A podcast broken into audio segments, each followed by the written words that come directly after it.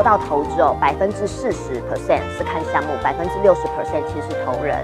那我当初在来到大陆的时候，因缘际会也认识了我朋友，想要开月子中心。那我觉得他的专业度很好，在台湾也十几年的经验了，所以来到大陆，我们就哎一起，我也出了一部分的资金。那其实为什么说百分之六十是投人？是因为当他在执行他的项目，他一定充满了热忱，一定充满了这种就是希望把它做好。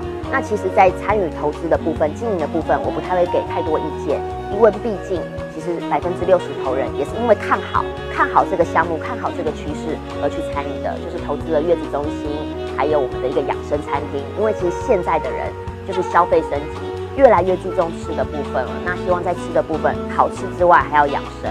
那这就是我这两个投资的项目。